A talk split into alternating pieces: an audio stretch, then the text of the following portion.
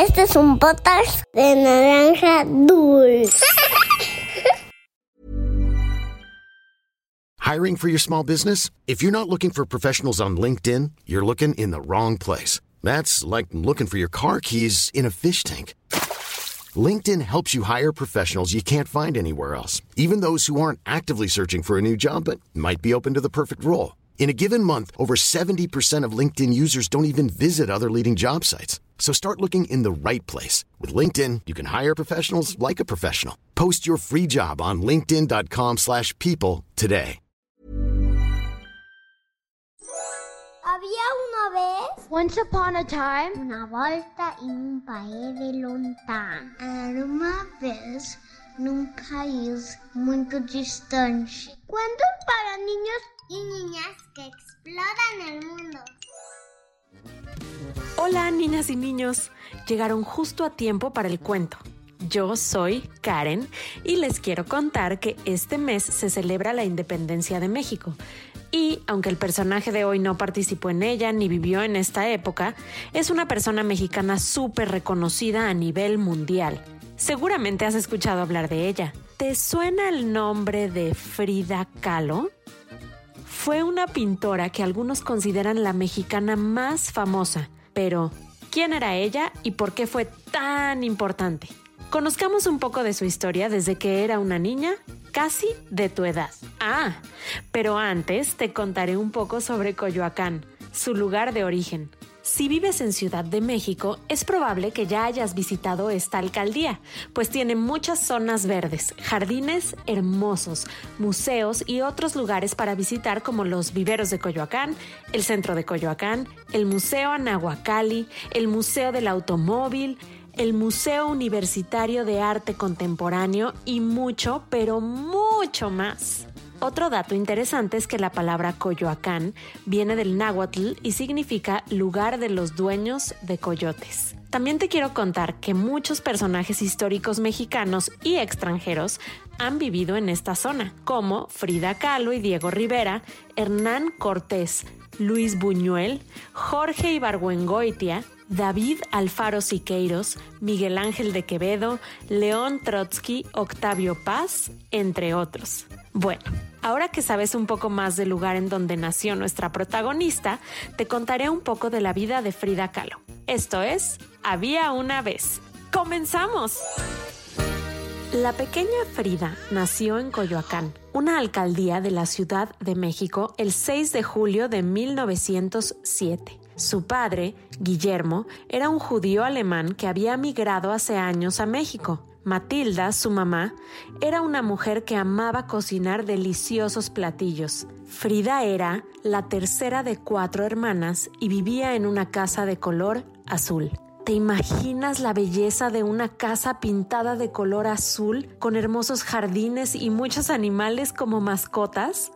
Pues esa era la casa donde creció Frida. Cuando tenía seis años, Frida sufrió una enfermedad muy grave llamada polio, pero ella fue súper fuerte y sobrevivió. Debido al polio, tuvo que pasar nueve meses acostada en cama sin poder salir a jugar o caminar. ¿Te imaginas lo difícil que sería estar por tanto tiempo en una cama? ¿Qué actividades harías si tuvieras que pasar nueve meses sin poderte levantar? Hija, hoy te quiero enseñar a tomar fotos decía su padre mientras metía diferentes objetos y materiales a la recámara de la niña. Su padre era un gran fotógrafo y un artista muy creativo. Frida era muy cercana a él. Se llevaban muy bien. Hablaban de arte y él le enseñaba a usar su cámara de fotos. Esta relación le ayudó a salir adelante durante su tiempo en cama pero debido a su enfermedad, la pierna derecha quedó más delgada que la izquierda, y esto le dejó problemas de circulación que le harían sentir dolor durante toda su vida. Al crecer, Frida quería ser doctora, así que empezó a ir a la escuela de medicina, pero a los 18 años tuvo un accidente horrible. ¿Qué sucedió? ¿Por qué estoy en una cama? Me duele todo, decía Frida al despertar. Hija, por fin despertaste. Tuviste un accidente. El autobús en el que ibas chocó contra un tranvía. Llevas varios días inconsciente. Qué bueno que despertaste, respondía su padre. ¿Por qué me duele todo? preguntaba Frida. Te rompiste varios huesos. Los doctores dicen que estarás en cama mucho tiempo. Lo lamento mucho, hija, decía su padre con tristeza, y añadió, a veces las cosas malas nos traen cosas buenas. Solo es cuestión de actitud y de encontrar lo bueno entre lo malo. Frida estaba muy enojada y triste. Su padre pasaba mucho tiempo a su lado tratando de animarla, pero nada la hacía feliz. Hasta que un día... Mm, sé que no quieres hablar. Te traje un regalo. Lo dejaré aquí junto a ti, dijo su padre y salió de la habitación. Frida tomó la caja y se dio cuenta de que era la caja de pinturas de su padre. Era de sus objetos más preciados y nunca antes le había dejado tocarla. Esta acción la llenó de emoción. Siempre había querido pintar como su padre.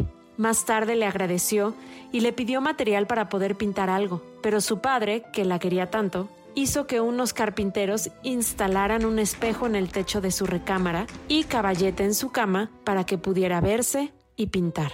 A partir de ese momento se refugió en la pintura. ¿Y sabes qué pasó? terminó siendo autora de más de 150 obras en las que expresaba su vida y su propio dolor. Hizo retratos de su familia, mascotas y amigos, pero sobre todo se pintó rodeada de cosas importantes para ella. Cuando pudo volver a caminar, Frida visitó a Diego Rivera, que en ese entonces fue el pintor más famoso del momento. Hola, ¿Diego? Preguntó Frida tímidamente. ¿Quién lo busca? respondió el pintor con tono un poco grosero. Soy Frida Kahlo. Quisiera mostrarle mis pinturas, dijo la joven pintora. Diego quedó encantado con el talento de la chica y también con ella, pues a partir de ese momento se enamoraron profundamente. Tiempo después se casaron y se fueron a vivir a Estados Unidos. Diego, estoy muy contenta. Me hablaron de Nueva York. Quieren que monte una exposición individual, decía Frida con emoción. La chica se refugiaba en la pintura y así expresaba sus sentimientos. Si observas bien, muchas parecieran reflejar dolor, pues constantemente debía someterse a operaciones a raíz del accidente en el autobús. En fin, Frida y Diego viajaban mucho, vivían juntos, pero a veces separados. Se querían mucho, pero a veces también peleaban, y para estar cerca, pero separados, hablaron con Juan O'Gorman, un amigo de ambos que era arquitecto. Juan, Necesitamos tu ayuda. Queremos que nos ayudes a diseñar y construir una casa muy especial, dijo Diego. Ya lo tengo. ¿Qué les parece toda la planta baja hecha un estudio para que así los dos puedan... No, interrumpió Frida. Tenemos en mente algo muy particular, amigo. Queremos vivir separados, pero juntos, explicó la pintora. Eh, ¿Separados, pero juntos? preguntó el arquitecto con extrañeza. Ah, queremos dos casas, Queremos que cada quien tenga su propio estudio, donde cada quien pueda acomodar y decorar como prefiera. Pero también queremos estar juntos, por lo que nos gustaría que las casas estén conectadas, explicó Diego. Y así fue. Se hizo una construcción de dos casas, una roja con blanco para Diego y otra azul para Frida, unidas solamente por un pequeño puente en la parte de arriba. Con el tiempo la salud de Frida se debilitó mucho. En 1953, un año antes de su muerte, hubo una exposición en México dedicada a las obras de Frida, y aunque nuevamente estaba postrada en cama, se negó a perderse un evento tan especial, así que hizo algo inesperado. Hola, ¿me puede enviar una ambulancia? No puedo caminar y necesito llegar a mi exposición, pidió Frida. ¿Y qué crees que sucedió? Llegó un camión de mudanza para llevarla, con todo y cama. Sí, Frida Kahlo se presentó para ver por sí misma la popularidad y aceptación de sus obras en su propio país. Frida Kahlo pintó sus sentimientos y emociones utilizando colores y figuras típicas mexicanas. En ocasiones su arte fue llamado surrealista, es decir, que venía de los sueños. Sin embargo, ella decía que nunca pintó lo que soñaba, sino su propia realidad. Y colorín colorado, esta historia de Había una vez ha terminado. Un dibujo de Frida acostada en su cama o de ella llegando a su primera galería y compártelo en nuestra cuenta de Instagram en arroba podcast-había una vez.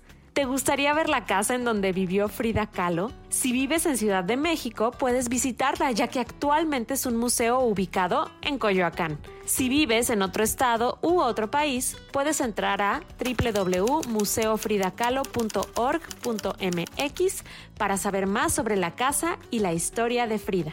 Es momento de saludar a todos los peques que nos escuchan. Recuerda que para escuchar un saludo nos tienes que mandar un mensaje a nuestra cuenta de Instagram en arroba podcast-había una vez. Sabemos que algunos peques han tenido que esperar mucho para escuchar su nombre.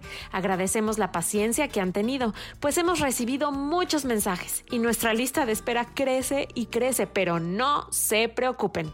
Mencionaremos a todos. Ahora sí, saludos para Ananda que vive en Santiago de Chile y su cuento favorito es el de Maneki Neko.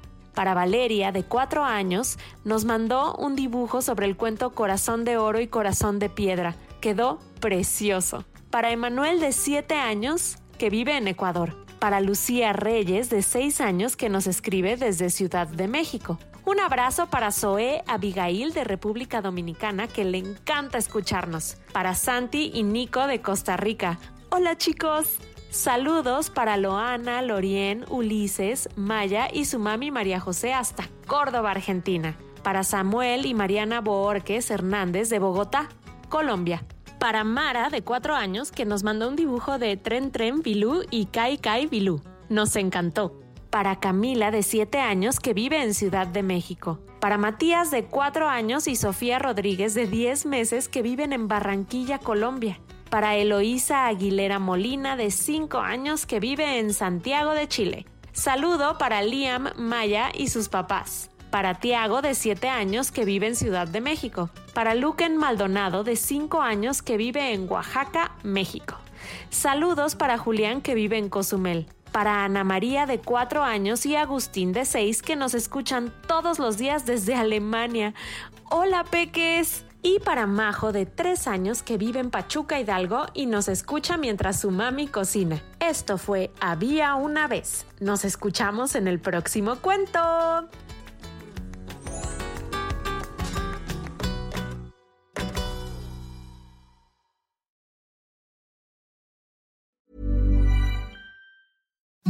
Imagine the softest sheets you've ever felt. Now imagine them getting even softer over time. That's what you'll feel with Bowl and Branch's organic cotton sheets. In a recent customer survey, 96% replied that Bowl and Branch sheets get softer with every wash. Start getting your best night's sleep in these sheets that get softer and softer for years to come. Try their sheets with a 30-night guarantee. Plus, get 15% off your first order at bowlandbranch.com. Code BUTTERY. Exclusions apply. See site for details.